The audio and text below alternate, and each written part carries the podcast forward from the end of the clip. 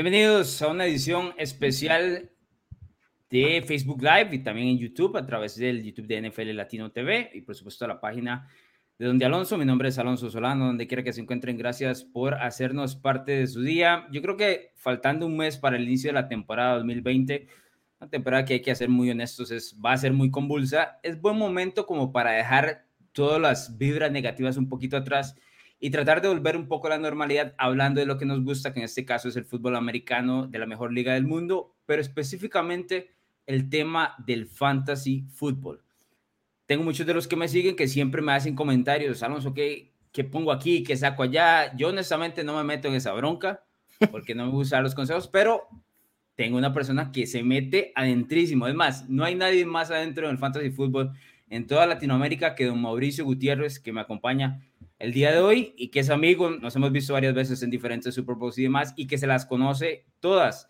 Además es dueño de Estadio Fantasy, así que si usted quiere todos los consejos semana a semana y a quién tiene que molestar, es precisamente a Mauricio. ¿Qué pasa, Mauricio? ¿Qué onda, Alonso? ¿Cómo estás? Muchas gracias por, por la invitación. Eso de que me las sé todas, más bien intento sabérmelas todas, porque a veces es eh, eh, complicado de todo el espectro de jugadores atinarle a la, proyección, a la predicción, pero bueno, eh, se hace un trabajo arduo eh, entre rankings, en todo el contenido que se genera en Estadio Fantasy para poder eh, llevarles el mejor análisis de fantasy y que puedan los seguidores tener la mejor toma de decisiones eh, cada año, ya sea en el draft o durante cada semana con las alineaciones titulares. Para entrar en detalle, dile a la gente más o menos de dónde vienes, qué has hecho en los últimos años y por qué te tengo aquí con el conocimiento que manejas. Eh, mira, Alonso, yo tengo escribiendo ya de fantasy eh, de manera profesional, por así decirlo, o con Estadio Fantasy alrededor de cinco, poquito más de cinco años, casi tirándole a seis años, pero la verdad es que tengo experiencia en fantasy desde hace 12 años que juego este hobby. Eh, me apasiona muchísimo. Eh, cuando creo Estadio Fantasy, sentí la, oportunidad de que no había contenido en español que abarcara el mercado latino, que si bien la mayoría puede entender el juego por el análisis que se hace en inglés, pues la verdad es que creí también prudente ofrecer en nuestro idioma este análisis de fantasy fútbol, ¿no? Y así, así nace Estadio Fantasy. Con el paso del tiempo, el proyecto y en lo personal he crecido mucho. Soy parte de la Fantasy Sports Writers Association. También escribo ya en inglés para Fantasy Pros algunas columnas.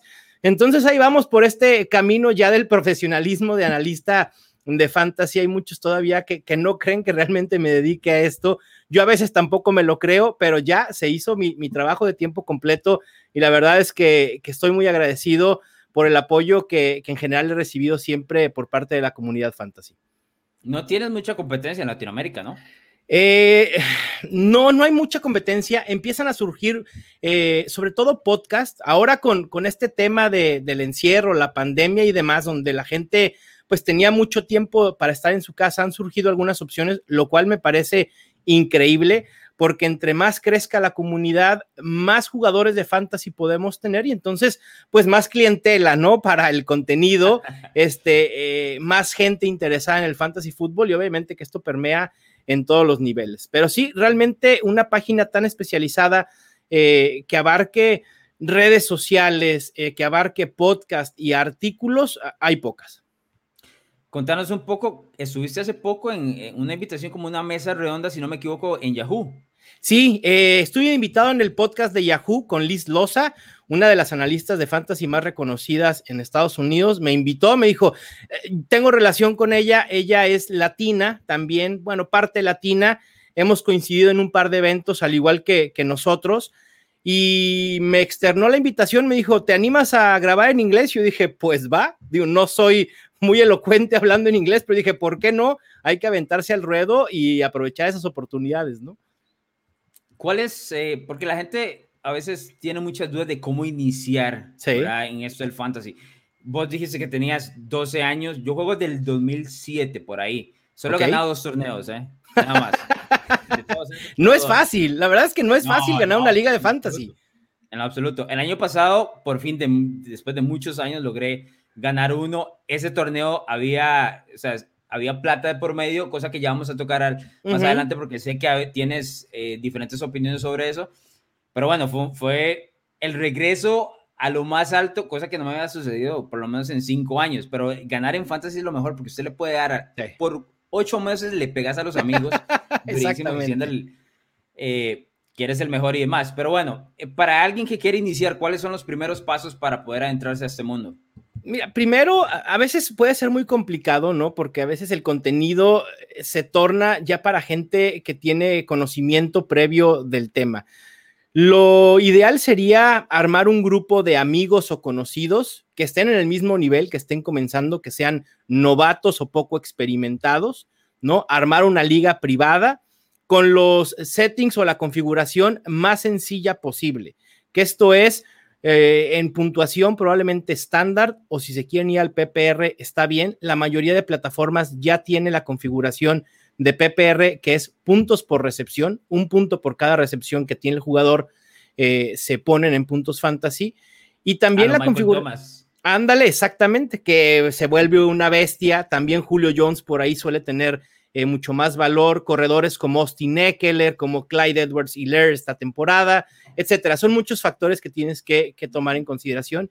Y en cuanto al roster, yo les aconsejaría dejarlo en un coreback, dos corredores, dos receptores, un tight end, un flex, que puede ser o un running back, un wide receiver o un tight end, el kicker, la defensa y probablemente seis jugadores en bancas. Eso es más o menos una configuración normal, estándar de una liga fantasy. ¿Qué pasa si no tengo la cantidad de amigos para formar la liga? Eh, ¿Es recomendado jugar con gente que desconozco?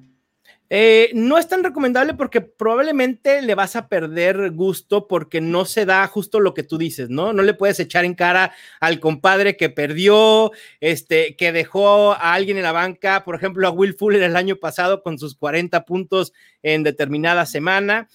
Pero si no tienes con quién jugar, están las ligas públicas sin duda. También les recomendaría si están buscando ligas, tengo un grupo en Facebook que es Fantasy Football en español, donde se vuelve un mercado de ligas. ¿eh? Hay gente buscando dónde jugar, hay personas con ligas interesados que ingresen nuevos participantes, así que hay maneras y probablemente no sean personas conocidas, pero por lo menos sabes que son personas que le apasionan, que hablen español y que se pueda hacer esa convivencia, ya sea en un eh, chat interno, ya sea vía WhatsApp o incluso en Twitter, eh, se puede hacer esa dinámica de competición bastante sabrosa.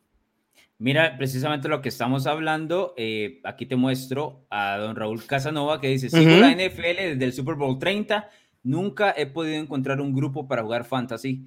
Saludos desde el Chile. Repítele otra vez el, lugar para que encuentre el grupo de gente, Mauricio. Claro, Raúl, en Facebook el grupo es Fantasy Fútbol en español. También en Twitter, en arroba M Gutiérrez NFL, si tú me mandas eh, un tweet, yo lo retuiteo y probablemente te van a salir opciones para que puedas jugar en alguna liga. Sí, hay mucha gente que tiene ese problema o que tal vez no sabe cómo iniciar, ¿verdad? Y eso, y eso siempre te frena. Pero una vez encuentras un grupo, yo creo que te quedas. A, mí me ha pasado que he encontrado grupos de gente que, o cuando inicié, gente que desconocía completamente y luego se formó, se formó parte del fantasy fútbol y es la liga que uno juega repetidamente todos los años, a pesar de que al inicio eh, pues uno no lo conocía. Plataformas, Mauricio, ¿cuáles son las mejores para jugar? La mejor plataforma para novatos, yo diría nfl.com en su versión escritorio. A mí la versión móvil, la que más me gusta es la de Yahoo, así que cualquiera de esas dos puede ser eh, una buena opción. Sí, a mí, eh, bueno, yo he jugado NFL.com durante casi toda la vida y hasta el año anterior probé Yahoo. Me gustó, siento que me da lo suficiente, ¿verdad? No, Ni más ni menos, me da exactamente lo que estaba uno buscando, pero bueno. Es, sí, no, es, espectacular, vaya, ¿no? La NFL tiene mucho contenido dentro de la aplicación eh, y la verdad es que es una muy buena app, bastante confiable. Eh, y han surgido opciones novedosas, por ejemplo, Sleeper es una plataforma que yo he estado eh, usando últimamente y le pega mucho al tema social. Tiene un chat integrado directamente en tu celular para la liga, donde puedes compartir videos, GIFs, incluso este año. En tu liga internamente va a haber un tipo Zoom donde todos se pueden conectar en video para estar platicando durante el draft y demás. Y ese tipo de cosas innovadoras valen la pena por lo menos ver qué te ofrecen, ¿no? Ese tipo de plataformas. ¿Cuál es esta plataforma? Se llama Sleeper. Tal cual como el término de sleeper en fantasy fútbol al que denominamos aquel jugador poco conocido, pero que puede exceder las expectativas fantasy, tal cual. Es S-L-E-P-E-R. Sleeper. Es, es, nueva, ha estado hace tiempo. Es relativamente nueva. Alonso debe de tener unos cuatro o cinco años. Yo apenas jugué ahí el año pasado. Y lo bueno también de esta app es que tiene versión en español, ¿eh? Para aquellos que igual no le quieran, no se quieran animar por el inglés, tiene una versión en español y funciona bastante bien. No, está, está excelente. Tengo otra pregunta por acá. Nos Venga. dice de don Oscar Jara. ¿Cuál analista de fantasy inglés cree Mauricio que es el mejor para él o al menos el favorito? Qué buena pregunta. Y, la obvia sería Matthew Berry, ¿no? Por lo que significa Matthew Berry en la comunidad fantasy. La verdad es que tiene todo mi respeto, pero me voy a ir del lado más analítico. Y para mí, Don Evan Silva es el crack de cracks impresionante. El análisis que hace eh, y la profundidad del análisis que hace Evan Silva es realmente admirable. Eh, hasta el año pasado estuvo trabajando para Roto World de NBC este año ha lanzado su propia plataforma en Fantasy Points y por cierto, este sábado estaré participando en una liga, en un draft con él. Para mí fue un sueño hecho realidad cuando me avisaron que iba a competir con Evan Silva. ¿Cuál pick te toca? ¿Ya sabes? Eh, todavía no, todavía no sé. De hecho, son drafts. la liga se llama el Kings Classic, lo organiza Bob Long, que también es eh, un reconocido analista de fantasy en Estados Unidos. Y son dos drafts. Uno en Snake, es decir, draft serpiente normal, y el otro más tarde en subasta, que es todo un reto. Ah, no, está, excelente. sí.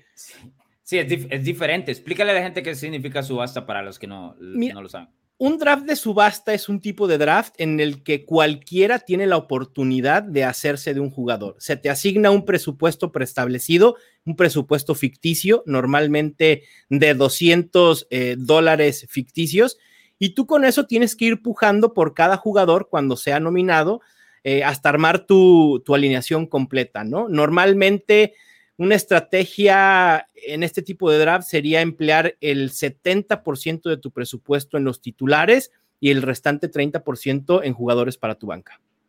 Ya vamos a entrar en tema de estrategia porque la gente nos está preguntando bastante y de eso se trata. Para eso tenemos a Mauricio para. Nada más voy a responderle a un Alan Sánchez que dice, ¿este material va para Spotify? Sí, señor, va para Spotify para que lo tenga ahí y pueda escucharlo en el momento que usted considere. y Mauricio, tengo una consulta con el, con el tema de la formación de las ligas. ¿Cuántos equipos crees que es eh, el número ideal para jugar una liga y en ese formato? Es decir, eh, todos contra todos, por divisiones, ¿cuál sería el ideal o el más divertido, por así decirlo? Para mí, el tema de las divisiones no aporta mucho. Me gustan las ligas de dos equipos. Creo que eso pudiéramos hablar como el estándar en el que normalmente se juegan. Eh, las de ocho o diez equipos me parecen pocos porque los eh, equipos suelen quedar demasiado nivelados y las superestrellas fantasy las puede tener cualquiera. Entonces, a partir de dos equipos me parece eh, el número ideal y de ahí puede ir hasta 14 o 16. Ya más de 16 se vuelve bastante complicado eh, por lo mismo, ¿no? Por la escasez de opciones fantasy que, luego eh, es complicado encontrar jugadores que valgan la pena.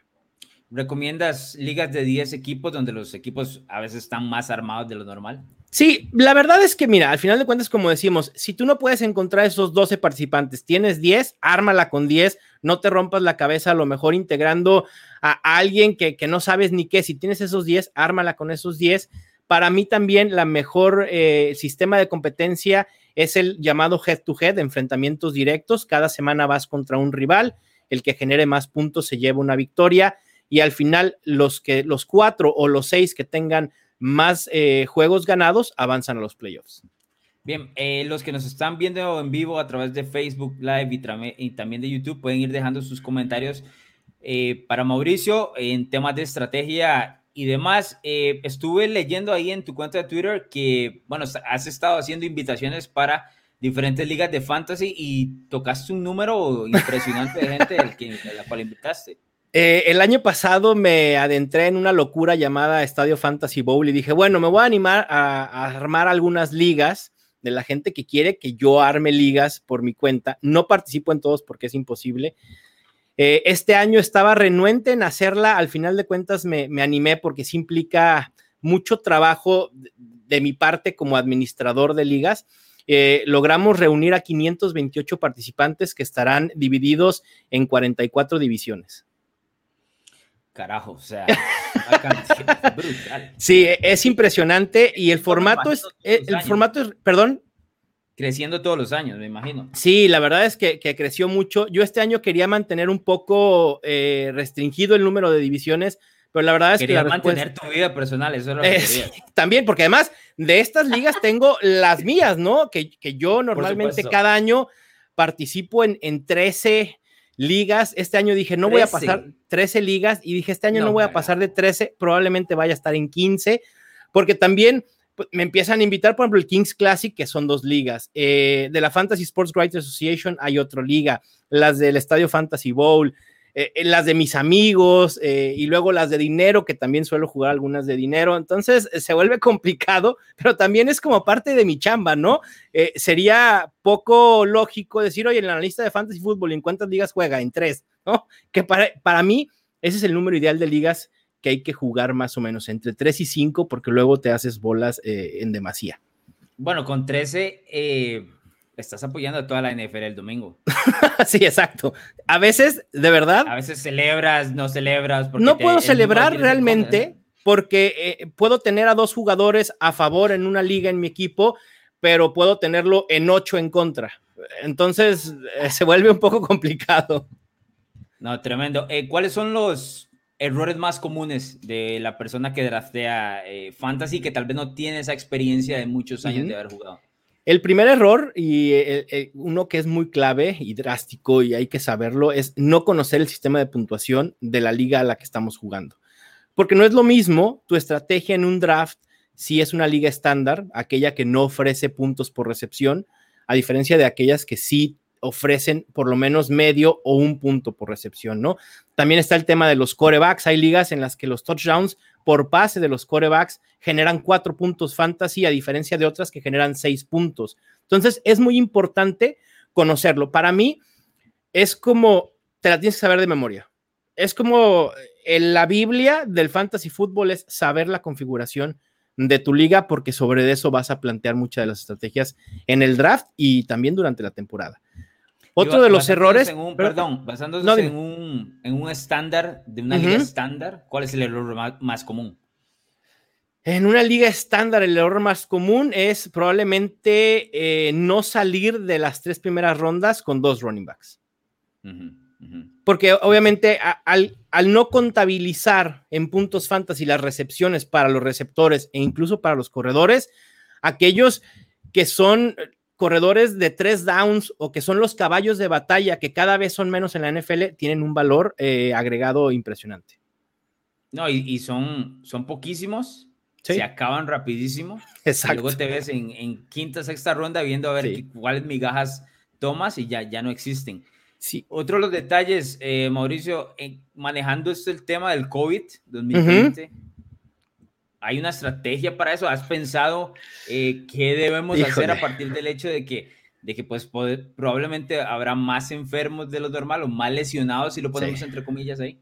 Aquí hay que diferenciar dos temas, ¿no? Eh, las lesiones propiamente musculares que pueden surgir ante una temporada baja acortada, ¿no? Esta de falta de adaptación por parte del cuerpo del jugador al golpe puede producir lesiones eh, musculares durante toda la temporada y la otra, el propio tema del COVID. Yo para los comisionados o para aquellos que ya estén en una liga fantasy con más experiencia, insistan a su comisionado que ponga por lo menos dos o tres bancas extras y también existe algo que se llama el puesto para reserva de lesionados o IR, ¿no? Es este, funciona tal y tal como funciona en la NFL. Si un jugador está lesionado, lo puedes desactivar ahí, no lo tienes que soltar. Puedes tomar a alguien de agencia libre o de waivers para ocupar su lugar y una vez que salga de la lesión este jugador, puedes volverlo a reactivar. porque de otra manera, si comienzan los brotes de COVID, eh, me parece que eventualmente ante la falta de, profundidad en tu equipo, vas a tener que empezar a soltar a lo mejor a jugadores que, estén con COVID, que hayas tomado en la quinta, sexta o séptima ronda para tomar migajas, para poder siquiera poner una alineación titular, ¿no? Es buen punto porque la mayoría de ligas no ofrecen eso, o por lo menos el comisionado no lo Sí, no, no. No, para nada. Eh, son pocos comunes, Alonso. Y también otra de las cuestiones, las reglas claras en, temas de, ligas con dinero, me parece todavía más importante eh, el decir qué sucede en caso de que la temporada no llegue al final de la temporada, ¿no? Y eso es importante tenerlo claro para eh, transparencia en las reglas de la liga y que todos estén jugando eh, bajo la misma noción de qué va a suceder. ¿Has tenido algunos problemas con, con ligas de dinero? no, propiamente, fíjate que problemas no. Eh, nunca he tenido problemas. Normalmente sí soy eh, muy, eh, ¿cómo decirlo? Especialito al, al, saber en qué ligas ingresar, ¿no? Tampoco juego en ligas de mucho dinero, esa es la, realidad, pero sí, sí me gusta también por ese tema de, poder ganar pues un dinerito extra en diciembre, ¿no? Para los regalos navideños viene, viene bastante bien, pero no, problemas como tal, no. Los he escuchado, sí, por supuesto, y, me han llegado historias de que los comisionados no pagan o que tardan mucho en pagar, este, que como está en juego dinero, luego empiezan con, con trucos o con mañas de hacer trades entre conocidos que están participando en la liga para favorecer a un equipo y luego repartirse el dinero entre ellos. E, e, es complicado, la verdad es que es complicado. Eh, yo por eso trato de mantener un equilibrio entre ligas gratuitas y ligas de dinero. Bien, voy con más consultas que, llegan al, de comentarios. Dice Jorge Israel, estoy en liga de 12 y a partir de esta vez drafteamos de acuerdo a cómo acabamos el año anterior. Soy el lugar 12. Eso significa, no sé, le habrá ido bien o mal. 12 significa o que ganó o fue el último lugar. Exactamente. No, no, sabemos cuál. ¿Cuál es la mejor estrategia para draftear back to back luego de esperar 22 turnos? Mira, este año me gustan las esquinas o las partes, eh, tanto al principio como al final, los tres o cuatro primeros picks y los cuatro o tres picks finales de la primera ronda. Eh, los medios no me están encantando por las opciones. Lo que sí creo es que este año, sobre todo en primera ronda, eh, en casi la mayoría de formatos, es corredores y Michael Thomas, ¿eh? Probablemente yo no me animaría a tomar a Davante Adams y le daría eh, un valor agregado a cualquier corredor, llámese Kenyan Drake, Miles Sanders, Joe Mixon, incluso Nick Chop por sobre Davante Adams. Para mí, lo vital en tus dos primeros picks desde la posición 12 es que salgas de esos dos picks con un running back. Si en tu liga acaparan corredores en la primera ronda, probablemente te va a llegar una muy buena opción de wide receiver. Entonces pudieras empezar con un running back y un receptor. Probablemente en el mejor escenario posible, Julio Jones, y lo puedes emparejar con un running back sólido.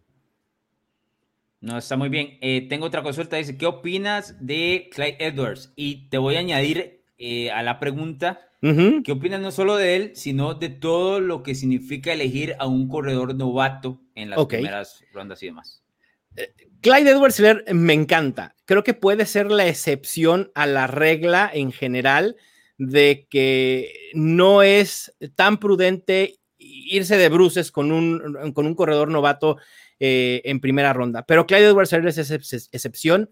El talento, la versatilidad, su explosividad, uno de los mayores talentos. En que juega. Exactamente, la ofensiva, el estar, porque además Clyde Edwards Heller normalmente lo vamos a ver recibiendo pases en rutas cortas por parte de Pat Mahomes y la explosividad que tiene, esa capacidad de crear yardas después de la recepción es impresionante.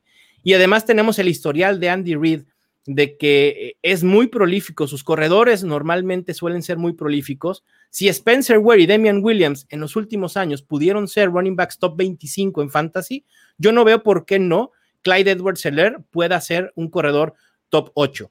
Además, Andy Reid lo acaba hace poco, lo, comparó con Brian Westbrook.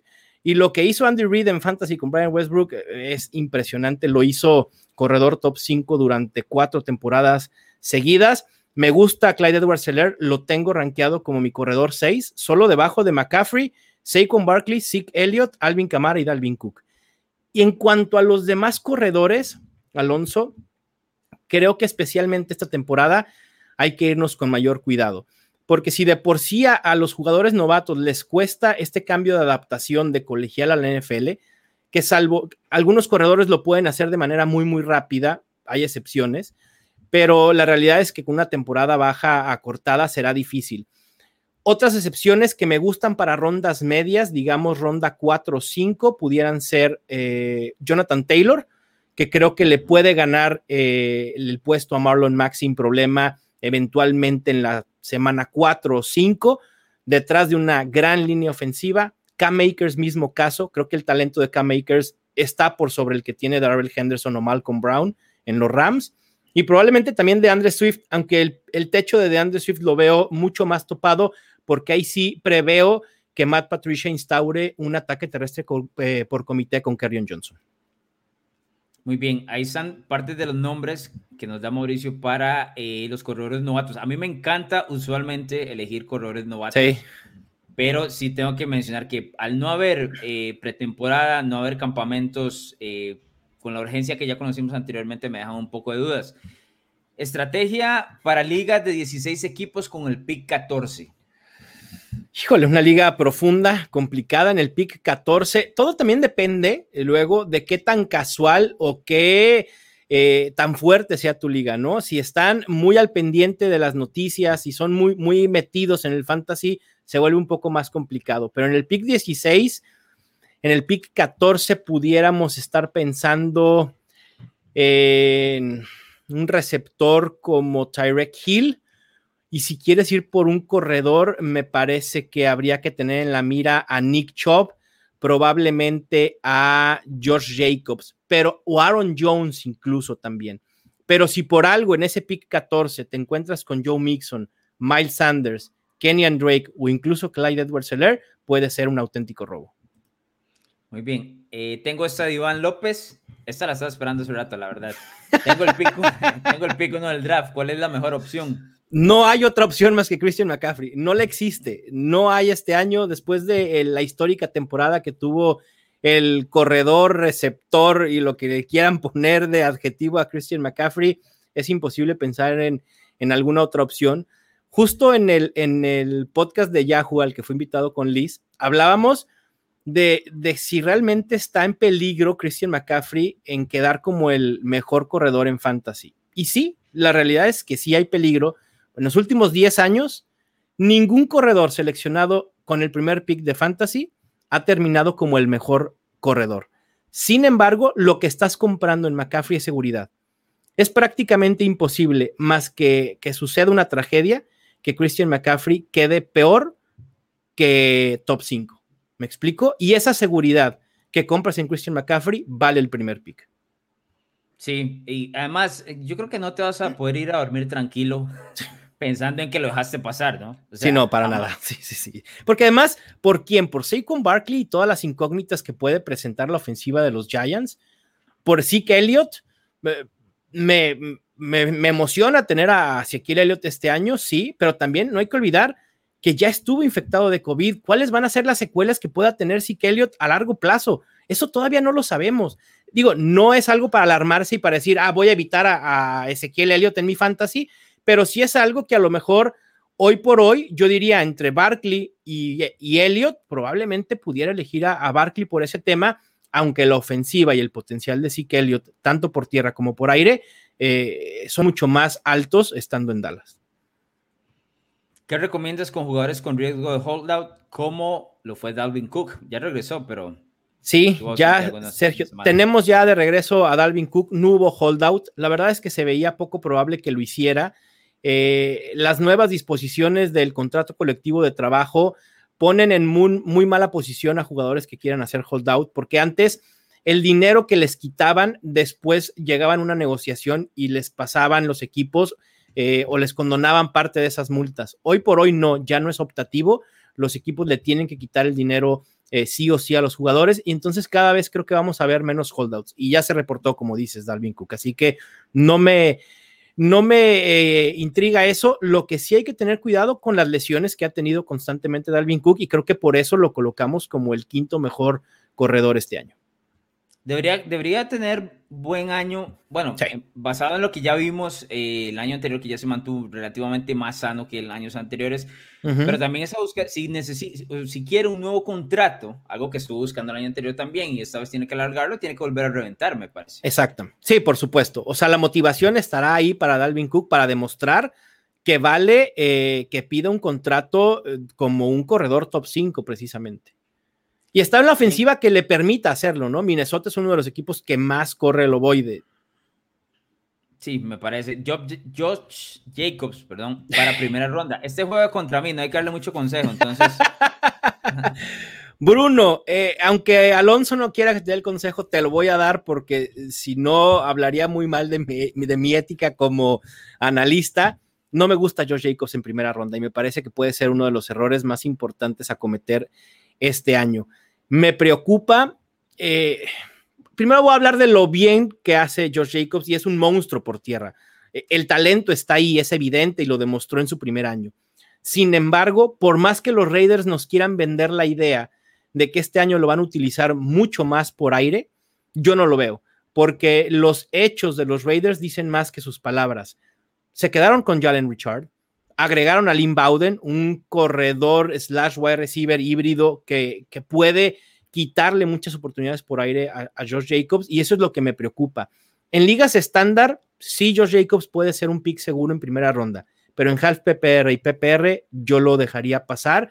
Eh, insisto, prefiero jugadores como Kenyan Drake, como Miles Sanders, como Clyde Edwards Seller, incluso como Austin Eckler, que están más inmiscuidos en el juego aéreo. Ahora que mencionas el tema del PPR, ya lo había mencionado anteriormente al inicio de, la conversación, pero si la gente quiere entender términos de fantasy, ¿dónde podría ir? Así como el caso de, PPR. Tengo un glosario en estadiofantasy.com que voy a ser muy sincero, tengo creo que año y medio sin actualizar, pero de todos modos eh, es una buena fuente de información porque sí, después el fantasy fútbol utilizamos muchos acrónimos como el ADP, PPR, half PPR, eh, PF. El ADP, es la posición promedio de draft, en inglés Average Draft Position, que es el promedio de pick en el que se está yendo cada jugador, tomando en cuenta los drafts reales y las simulaciones de draft que se utilizan a hacer para practicar previo al draft real. Ah, bueno, ya que mencionabas ese tema, a la gente, eh, mucha gente no hace mock draft, llega nada más de entrada eh, todas las plataformas que mencionaste tienen mock draft o yo conozco la NFL.com, pero eh, ¿cuánto tiempo antes recomiendas hacer mock draft? Porque yo tengo amigos que hacen hasta 50 y el día del, draft no les sale pero nada en, la selección. Es que, mira, Alonso, es muy curioso. Sí recomiendo hacer mock draft porque uno, te vas familiarizando con la sala de draft de tu plataforma, ¿no? Independientemente de en cuál juegues, la vas conociendo y vas a saber dónde picarle, qué hacer, cómo poner a tu jugador en tu lista de a tener en la mira, cómo seleccionarlo cuando ya te toca hacer tu pick para evitar que se te acabe el tiempo. Entonces, por esa parte hay que hacerlo. Y también muchos no conocemos nuestro orden del draft hasta minutos antes del draft, probablemente media hora. Y, muchos de, los eh, seguidores me dicen, ¿para qué hago mock draft si no sé dónde voy a draftear? Y yo le digo, ok, si no quieres hacer muchos mocks, haz uno en cada posición. Y por lo menos te vas dando una idea de qué jugador se está yendo en qué ronda. Entonces, por ejemplo, si tú tienes en la mira este año a Calvin Ridley, a Marquise Brown, te va dando una idea de en qué rango se está yendo estos jugadores para que tú puedas hacer tus notas o tenerlo en la mente presente para el día de tu draft. En cuanto a estrategias, practiquen todas las estrategias posibles. Si quieren empezar con dos running backs, si quieren empezar con dos wide receivers, si quieren ir por tight end temprano, practiquen. Para eso son los mock drafts, para que ustedes vean cómo se va conformando su roster con estas diferentes estrategias. Y el día del draft, como tú dices, nada te sale porque por más estrategias que puedes traer, cada draft es diferente. Y entonces e, entra esta adaptabilidad y flexibilidad que tú tienes que tener de decir, a ver, mi estrategia ya no me va a funcionar, porque supongamos que estás en el pick 12, como decía alguien hace un momento, en, en liga de 12, pick 12. Todos se vuelven locos por los corredores y tu estrategia es ir por un corredor, pero te cae Michael Thomas. Es imposible que lo dejes pasar Entonces tu estrategia la haces bolita y al bote de la basura. Tendrás que ir con Michael Thomas porque es que te representa mucho más valor. Carajo, o sea, no te puedo explicar la cantidad de veces que he hecho mock draft. Digo, este, este equipo revienta. sí. Para el día del, draft verdadero, pero ni cerca, ¿verdad? no pasa nada, sí. De lo que nos gusta en el fantasy. Tengo más consultas. Alejandro dice, ¿cómo crees que sea el impacto de DeAndre Hopkins ahora en Arizona? Ah, eh, mira, el talento de DeAndre Hopkins me parece que es suficiente y la ofensiva en general de Arizona es suficiente para creer que DeAndre Hopkins pueda terminar la temporada siendo una de las ocho mejores opciones en receptores este año. Sin embargo, sí preveo una caída en su volumen, es decir, en los targets que va a tener. Probablemente vaya a pasar de, de los 160 y tantos que tenía en Houston a unos 130, quizás 125, y sí lo va a impactar negativamente. Tendrá que desarrollar química con Kyler Murray, que eso también no se consigue fácilmente. Eh, este año en el tema de los receptores, yo favorecería, o favorecería, perdón, a aquellos receptores que ya hayan desarrollado química con su coreback y que tengan continuidad, sobre todo en el tema de coaches y de coordinadores eh, ofensivos. Si a lo mejor están decidiendo entre DeAndre Hopkins y Julio Jones, vayan con Julio Jones. Regresa su coordinador, tendrá el mismo coreback y el talento es muy similar, ¿no? Eh, me gusta de Andre Hopkins para segunda ronda, pero no lo veo eh, tan claro y, tiene cierto riesgo añadido por este cambio de equipo.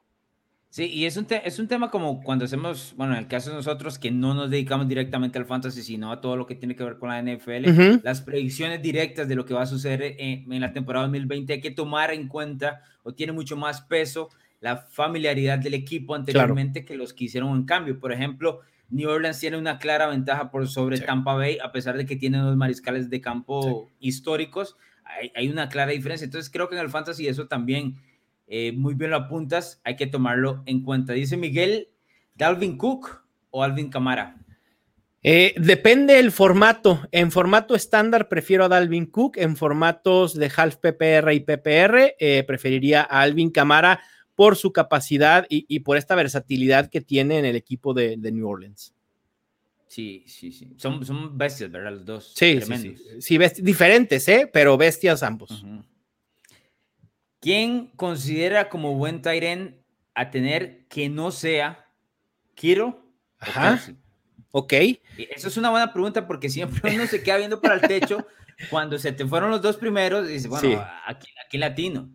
Totalmente. Y voy a aprovechar la, pregunta, Alonso, para platicar un poco de cuál considero que es la mejor estrategia o las dos mejores estrategias a abordar con los Titans este año. Si no estás dispuesto a emplear un pick de segunda o tercera ronda por George Kittle, por Travis Kelce o quizá de cuarta ronda por Mark Andrews, olvídate por un rato de los Titans y espérate probablemente hasta ronda 7, 8 o 9. En ese rango, nombres a seguir Tyler Higby, que tuvo una mitad, segunda mitad de temporada impresionante cuando selecciona Gerald Everett y cuando Sean McVay decide hacer un cambio ofensivo a formaciones de dos tight ends. También me encanta Hayden Hurst en Atlanta. La salida de Austin Hooper obviamente le abre un sinfín de oportunidades y ya vimos lo que puede producir un tight end en esta ofensiva. Eh, también un, poco ya más en las rondas eh, finales a partir de la ronda 11 pudiéramos tener en la mira a Dallas Gedder. Filadelfia se está quedando sin opciones aéreas nuevamente con Alshon Jeffrey en la lista de lesionados.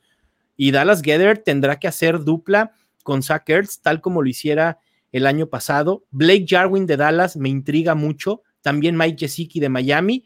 Y, y, apostar por el talento de TJ Hawkinson y Noah Fant. Ya sé que dije muchos nombres, pero alguno de estos puede terminar siendo, o varios pueden terminar siendo eh, eh, top 12. Bien, eh, dice Alejandro, ¿cómo ven Calvin Ridley? ¿Cómo ven a Calvin Ridley? Muchos analistas mencionan que será fuerte este año. ¿Lo ves igual? Sí, Alejandro, me, encanta, me encanta Calvin Ridley. el potencial que tiene en esta ofensiva tan prolífica. Atlanta es la ofensiva que más utiliza el juego aéreo en toda la NFL. Eh, va a haber volumen tanto para Julio Jones como para Calvin Ridley. No me gusta hacer mucho comparaciones porque además no lo veo haciéndolo eh, en esa escala, pero si pudiera comparar Calvin Ridley con lo hecho por alguien el año pasado, me atrevo a decir que puede ser eh, del estilo de Chris Godwin, ¿no? De ver a Julio Jones y a Calvin Ridley terminando como entre los 12 mejores eh, jugadores o bueno, receptores de fantasy sin problema alguno. Ha sido muy efectivo. Eh, Julio Jones normalmente en PPR tiene mucho más valor, pero Calvin Ridley puede tener las opciones en zona roja y, ese, ese upside de touchdowns es muy, muy interesante. Es curioso lo que le cuesta a Matt Ryan encontrar a Julio Jones en, zona roja. Sí, bastante. El año pasado mejoró un poco, pero de todos modos, eh, sí le cuesta trabajo y, eso habla mucho del talento de, Julio Jones, ¿eh? porque a pesar de que no tiene los touchdowns, sus números son monstruosos y sigue produciendo en fantasy y ha sido un top 5 durante los últimos 5 o 6 años. Es impresionante. No, imagínate si pudiera hacer todo completo y, y no, los touchdowns. No, tienes a, Michael Thomas 2.0, eh, pero plus en un top tier impresionante. Sí, sí, sí. Esta, esta es buena, Eric, porque no hemos hablado de este costado del balón. Mejores defensas para el Fantasy este año. También voy a aprovechar para hablar un poco de estrategias de defensa. Y yo tengo dos estrategias. O te esperas a un pick de tus últimas dos rondas o te vas sin defensa del draft. Yo prefiero, sobre todo. no la he escuchado antes. Sobre todo, esa es muy buena, ¿eh? Sobre todo si tu draft eh, es unas. De, una semana para atrás del inicio de la temporada, es decir, si el día de hoy están haciendo un draft, no elijan defensa. Porque eh, una defensa digamos, la mejor que tengo rankeada son los 49ers, ¿no? Y dices, ya tengo a la mejor defensa, ajá, pero luego en la semana 4 contra Filadelfia, si Filadelfia puede ser una buena ofensiva, vas a decir, ¿qué hago, no? La puedo sentar, agarrar a otra, soltarla, eh, se vuelve muy, muy complicado. Además, la predicción de defensas es mucho más complicado que hacer la predicción de un solo jugador, porque aquí estamos prediciendo producción de todo un, una parte del lado del ovoide, ¿no? Mi, mi tema con no elegir defensa es que puedes apostar por jugadores que puedan sorprender durante el training camp y hacerse de un rol específico. Digamos, algún receptor que esté por ahí debajo del radar, algún corredor como Antonio Gibson, por ejemplo, que ahora deberá de tener muchas más oportunidades debido a la salida de Darius Guys. Prefiero emplear un pick en ese tipo de jugadores o incluso suplentes como eh, Tony Pollard, como Giovanni Bernard, eh, como Darrell Henderson. Y si alguna lesión llega a pasar en el training camp, automáticamente tienes tú ya asegurado el suplente. Y antes de que empiece la semana 1 de la temporada, vas a tu agencia libre y agarras a la defensa que tenga el enfrentamiento más favorable y cada semana deberás ir cambiando respecto o conforme los, los enfrentamientos de cada defensa. Voy a, voy a ponerse más sencilla a la, gente. Se trata de elegir el mejor pareo. No se trata de irse sin defensa del todo, porque van aquellos que no la ponen en semana uno. ¿ah? Si no, dice, no, nada, se van de una. No, no, no. Sí, hay que poner defensa en semana uno. Por eso hice hincapié de que antes de la semana uno hay que agarrar a uno. Pero bueno, las mejores defensas, voy a hablar de las cinco mejor rankeadas. Tengo a los 49ers. En el puesto dos tengo a Steelers. En el tres a los Ravens en cuatro a los Saints y en cinco a los Patriots. No, muy bien. Yo tengo un, estoy, de hecho, estoy trabajando un artículo sobre el ranking de las 32 defensas, no basado en fantasy, porque yo no escribo fantasy. Sino primeramente en talento y producción. Correcto, y, por ahí andamos, por ahí andamos. Tal vez una que pero esto es un tema fantasy, así que hay que abordarlo eh, por ahí. Además, Alonso, hay que recordar que también las defensas regularmente en fantasy no solo son las defensas, también son equipos especiales. Por eso el acrónimo es DST, es Defense and Special Teams. Y entonces lo que haga ese equipo en equipos especiales, como los regresos de patada, los touchdowns que pueda haber eh, de un kickoff, etcétera, también le, aportan y generan puntos fantasy para esta unidad. Estamos de acuerdo. Dice Don Myron, ¿crees que Aaron Rodgers estaría sobrevalorado para una primera ronda? Myron, eh, mi recomendación con los corebacks es no seleccionar a ninguno en primera ronda. Y no sé si seas de los Packers, pero Aaron Rodgers es uno de los corebacks que más voy a evitar este año y probablemente no lo vaya a tener en ninguna de mis ligas en 2020. Lo que no quieres es que me cierren la página de Facebook, porque ya me ha pasado. Eso es lo que andas buscando. ¿Por qué, Alonso? No, a ver, no tiene nada que ver con el talento de Aaron Rodgers. ¿eh? Aaron Rodgers es uno de los cuatro o tres corebacks más talentosos en NFL actualmente, cinco si quieren, ¿no? pero la realidad es que su producción fantasy ha ido en picada y me parece que el esquema ofensivo que pretende Matt LeFleur es de ser mucho más balanceado, porque además no tiene grandes opciones aéreas Aaron Rodgers. Lo vimos el año pasado cómo le costó trabajo y este año los Packers no hicieron ningún movimiento en el draft. Llevaron a Devin Funches, pero Devin Funches optó por no jugar la temporada y la verdad es que las opciones son precarias salvo Devante Adams. Muchos estamos esperando que Allen Lazard pueda tener una buena eh, temporada con esta química que logró desarrollar eh, en la parte final de la temporada con Aaron Rodgers. Pero la verdad es que, lo dudo, ¿eh? Creo que hay mejores opciones de, fantasy en, la posición de coreback e insisto, lo mejor es esperar por lo menos a ronda 8. Hay que entender que la base de tu equipo fantasy son corredores y receptores, porque son los jugadores más demandados y que más escasos van a ser, y también son los que más tendrás en tu roster. En tu, en tu cuadro titular tendrás que poner dos corredores, dos receptores y un flex, y solo un coreback y solo un tight end, y por eso vale la pena esperar para seleccionar a uno. No, y hay bastantes quarterbacks, ¿verdad? Sí, en la profundidad es, es impresionante, y, y, al final de cuentas, quitando las, las temporadas históricas de Pat Mahomes y Lamar Jackson en 2018-2019, la diferencia entre el coreback que le sigue y el último coreback que pudo haber sido titular en una liga de dos equipos, es decir, quien termina como el coreback 12, estamos hablando de menos de tres puntos fantasy por juego. Es una diferencia mínima. Sí, sí. Tengo a Alan que dice, eh, con el regreso de P. Williams, asumo que este es Preston Williams, y tú como coreback de Miami, ¿crees que Devante Parker será buena opción como wide receiver número 3 después de cómo cerró la temporada del año anterior? Primero lo primero, y eso te lo pongo así, ni siquiera sabemos si tú vas a ser el, el mariscal de campo titular, ¿no? Sí, para empezar, todo indica que será Ryan Fitzpatrick y que eventualmente en la temporada eh, probarán suerte con, con Tua. Justo hoy eh, publicaron un artículo que escribí para Fantasy Pros en inglés de aquellos jugadores que yo creo que van a tener una regresión importante en sus números y uno de ellos es justamente Devante Parker. Devante Parker empieza a producir números fantasy una vez que Preston Williams se lesiona en la temporada antes de, la lesión de Preston Williams, los números de Parker y de Williams eran muy, muy parejos. Promediaban cada uno casi 11 puntos fantasy por juego. Se lesiona Williams y Devante Parker se va para arriba. Yo de verdad creo que Devante Parker no va a poder replicar lo hecho eh, post lesión de, de Williams. Además de que es un jugador que estuvimos esperando este año explosivo durante cuatro años, ¿no? No sé si te acuerdas tú, Alonso, que todos los años decíamos, este es el año en el que explota Devante Parker, ahora sí va a explotar Devante Parker, y siempre nos quedaba de ver. Y yo creo que este año nos va a volver a, quedar a deber, creo que Preston Williams, por el costo donde lo puedes elegir, es decir, prefiero a Preston Williams elegirlo en ronda 11 o 12 que a Devante Parker en la ronda 5, y probablemente vayas a tener números muy similares.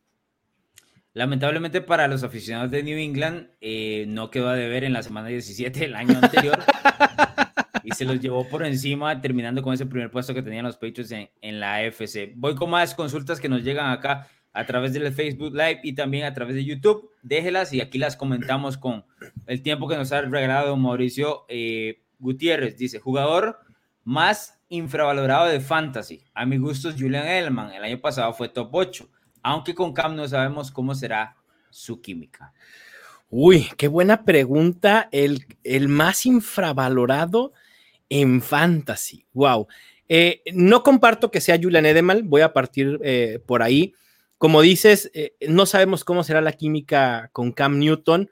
Obviamente le ayuda, ¿no? El panorama de Julian Edelman es mucho mejor post Cam Newton que con Jared Steedman. eso es obvio y creo que ni siquiera hay que entrar a mucho detalle el por qué pero no creo que sea el más infravalorado. Probablemente el más infravalorado en el, en el tema de receptores, voy a decir que Allen Robinson, ¿eh? Allen Robinson, todo mundo le tiene pánico a seleccionarlo en fantasy como una opción top 12 por el hecho de que va a recibir pases de Mitch Trubisky. El año pasado, Allen Robinson recibió pases de Mitch Trubisky en lo que fue terrible la ofensiva de, Chicago Bears y aún así produjo números impresionantes. Y Allen Robinson no solo es el año pasado, siempre que ha completado una temporada de 16 juegos, ha tenido muy buenos números fantasy de top 15, con Mitch Trubisky, con Blake Bortles, y si a eso añadimos la posibilidad de que sea Nick Foles y no Trubisky, el coreback eventualmente, me parece que está siendo infravalorado porque eh, lo he visto siendo seleccionado como el wide receiver 20 y yo lo tengo como mi wide receiver 8 en rankings.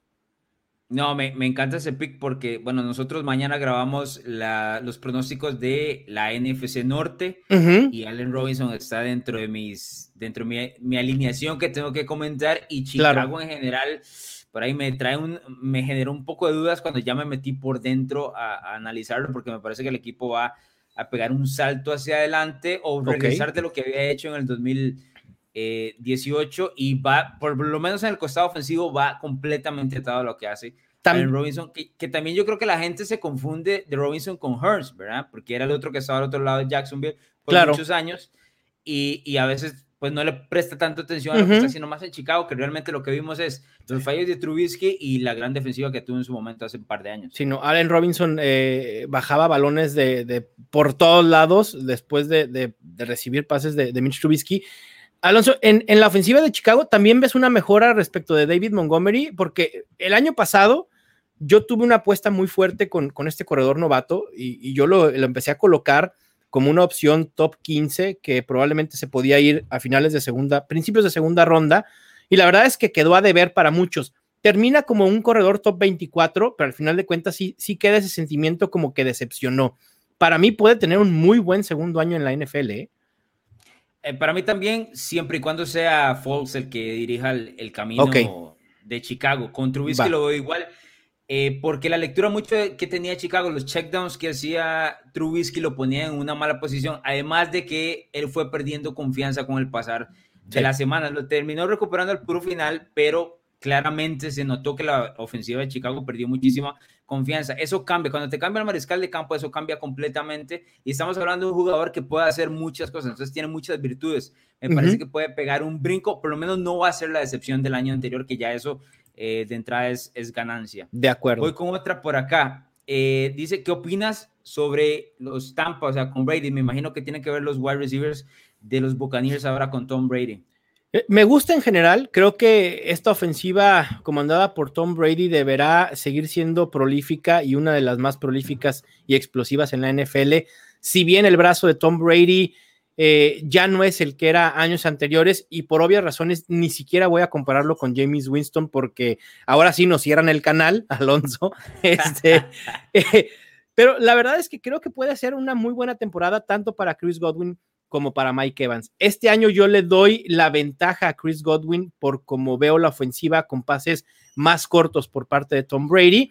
Y creo que Mike Evans sigue siendo una opción top 12, pero tendrá una baja eh, en sus números porque eh, lo fuerte de Mike Evans es el pase profundo, ¿no? Y creo que Tom Brady lo va a intentar eh, mucho menos de lo que lo hacía Winston en 2019. Y si hablamos de los Tyrants, porque ahí hay tres ahora. Eh, Gronkowski. Gronkowski por, el, por la química que ya tiene desarrollada con, con, Tom Brady. Este par se conoce incluso a ciegas, es decir, sabe perfectamente Gronkowski lo que digo, lo que va a hacer Tom Brady y viceversa. Y probablemente no veamos a, a Gronk al nivel que lo vimos hace varios años en Nueva Inglaterra, es lógico pensarlo, viene del retiro, las lesiones de la espalda y probablemente ni siquiera juegue los 16 eh, juegos de la, de la temporada, pero por este upside que puede tener en los touchdowns en zona roja y volverse el jugador favorito en esta instancia de Brady, creo que ocho touchdowns no está descabellado y con eso y unas 600 yardas automáticamente es una opción top 12 y valdría la pena tenerlo en, en consideración en la ronda 9 o 10 de tu draft. Bien, dice Miguel por acá, dice, con la posición 1.01 dejarías pasar a Christian McCaffrey e ir por Zeke por el upside que ya hablamos. Híjole, no, no. Eh, para mí el 101 está clavado Christian McCaffrey. Como tú dijiste bien, eh, si, si, hago otra cosa en el 101, no voy a poder dormir durante varias noches, incluso hasta la semana 1, cuando vea que sí que Elliot probablemente anote más puntos de McCaffrey. Y si no lo hace, voy a seguir sin dormir hasta la semana 2 hasta que resulte ese upside. La verdad es que también el upside lo tiene McCaffrey, ¿eh? Que no nos dé miedo el cambio de la ofensiva, el cambio de coach y el cambio de coreback en, en, Carolina. McCaffrey sigue siendo el alma y la columna vertebral de la ofensiva de los Panthers. Bien, eh, otra por acá dice, ¿cómo es ahora Cam Newton? es, esta hasta la quería preguntar yo, de hecho, porque Newton por muchos años fue un mariscal de campo tremendo de fantasy, pero ya sabemos, eh, bueno, que el año pasado y los últimos años ha estado lesionado y ahora entra una ofensiva completamente nueva que estoy seguro se va a ajustar a él, pero con jugadores y un equipo eh, completamente nuevo. Claro, de acuerdo. Eh, el potencial de Cam Newton está ahí. como tú dices, hace no mucho fue uno o el mejor coreback en fantasy en una temporada, fue MVP de la NFL. Obviamente también estamos ante el coreback con más acarreos en línea de gol en los últimos años y ese potencial de touchdowns obviamente es interesante en fantasy. No tiene eh, la capacidad probablemente física de talento a su alrededor para ser uno de los cinco mejores, pero si lo puedes pescar en la ronda 11 o 12 como tu segundo coreback, probablemente te vayas a llevar una sorpresa y si está sano, no me extrañaría verlo entre los 12 mejores de fantasy en el 2020, esperando que pueda desarrollar buena química con Julian Edelman, con Neil Harry y con James White. Esta la estaba esperando hace rato. ¿Por cuál primero? ¿Mahomes o Lamar? Híjole. es buena pregunta. Eh, tengo a, a, Lamar Jackson como número uno y a Pat Mahomes como número dos. Creo que con ninguno de los dos te vas a equivocar. Van a producir los números que tú esperas, quizá no eh, exorbitantes como en años anteriores, pero ahí van a estar y van a producir como corebacks top 3 en la posición. Sin embargo, a mí me cuesta trabajo elegirlos por la inversión que hay que hacer para tenerlos en tu roster. Estamos hablando de un pick de segunda ronda, máximo tercera ronda. De ahí no van a pasar. Si por algo en tu liga están dormidos y te encuentras a Lamar Jackson o a Pat Mahomes en quinta ronda, adelante, ve por ellos. Pero insisto, la diferencia de, la, de puntos fantasy cada semana, porque al final de cuentas el fantasy es un juego semanal. Tu objetivo es ganar tu duelo semanal. Olvídate de ganar cada 17 semanas, pasito a pasito, de uno por uno. Entonces, la diferencia de puntos fantasy semanal entre los corebacks no suele ser mucha, a diferencia de cómo sucede con corredores y receptores. Por acá me dice, ¿qué opinas de Terry McLaurin como flex en una liga PPR? Me encanta Terry McLaurin. No sabes el amor fantasy que le tengo a Terry McLaurin este año. Y también creo que está siendo muy infravalorado. Se puede estar yendo en el rango en, ADP o, en los drafts como el wide receiver 25 a 30. Yo lo tengo como mi wide receiver 20 y me estoy viendo muy moderado. ¿eh? Lo que hizo el año pasado Terry McLaurin es impresionante. Tuvo más del 37% de los targets totales de su equipo y su calificación de Pro Football Focus junto con este target share fueron las mejores, los mejores datos de, estos dos eh, casos desde Odell Beckham en el 2014. Así que eh, tiene mucho talento. La química que desarrolló ya desde Ohio State con Dwayne Haskins le puede servir. Es decir, ahí no, no hay una falta de continuidad porque los dos se conocen eh, muy, muy bien. Y de hecho, creo que no hemos dimensionado la temporada fantasy que tuvo Terry McLaurin. Si nos ponemos a ver los puntos fantasy por juego, fueron, fue el mejor, incluso mejor que AJ Brown, incluso mejor que DK Metcalf y de cualquier otro que me puedas mencionar.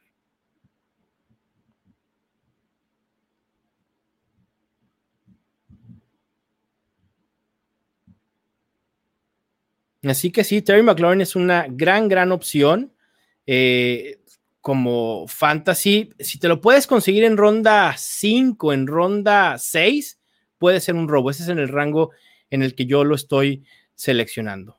Parece que Alonso decidió irse, a lo mejor creo que decidió irse a hacer un draft de fantasy y llevar a la práctica los consejos que, que estoy dando en su canal. Parece ser que me ha apoderado del canal de, de, Alonso, pero igual puedo seguir este, respondiendo algunas dudas en lo que decide regresar con nosotros. El novato que más va a rendir sin contar a CJH, yo pienso que Jerry Judy. Iker, me preocupa un poco la distribución de targets que pueda tener Jerry Judy en eh, Denver. Creo que tiene muchas armas. Ahí está Cortland Sutton, está Noah Fan, del propio Melvin Gordon, Philip Lindsay, KJ Hamler. Y, la verdad es que no sé si debamos confiar totalmente en eh, Drew Locke.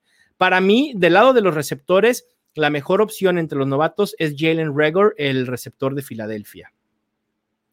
AJ Brown tendrá una buena temporada. Iker, sí, creo que puede tener una gran temporada como un wide receiver 2 sólido. Eh, todos nos montamos en el tren de Cam Newton. Venga, pues montémonos todos. Algunos running backs para tercera opción, es decir, para tercera ronda.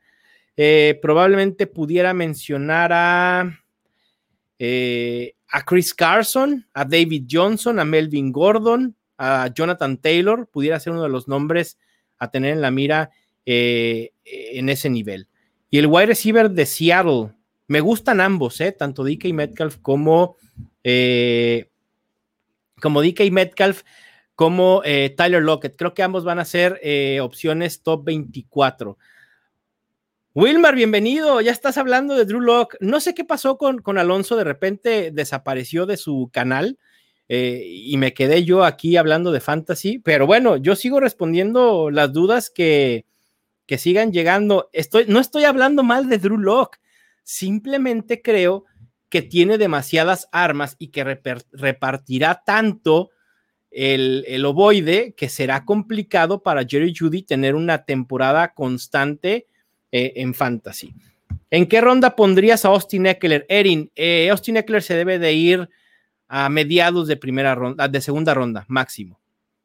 Creo que ese es el rango en el que me sentiría cómodo eligiéndolo Obviamente en ligas PPR tiene mucho más valor que en ligas eh, estándar. ¿Qué opino de Mustard sabiendo que en San Francisco están Coleman y el recuperado McKinnon? Me preocupa el valor de, de Raheem Mustard. Si se lo encuentran en sexta ronda puede ser un buen pick, pero no antes. Eh, Kyle Shanahan siempre utiliza un ataque terrestre por comité y la realidad es que eh, es complicado eh, confiar en, el backfield de, Shanahan, aunque siempre sus running backs producen, ¿no? Wow, aquí ando. Mira, aquí anda nada más. Me, puse yo solo a, contestar las preguntas de, tu público. Se me hace que ya este, me voy a quedar yo en tu canal, Alonso. no, te creas. me, imaginé, pero lo solucioné muy bien porque yo seguí respondiendo algunas dudas que, venían llegando. Este, ya platicamos un poco de, Jerry Judy, de Jalen Regor de la ofensiva en general de Denver. ¿Eh? Ya me puedo ir de una vez. No, no te creas, Alonso. ¿Cómo que ese es tu canal? El que se va a ir voy a ser yo, obviamente.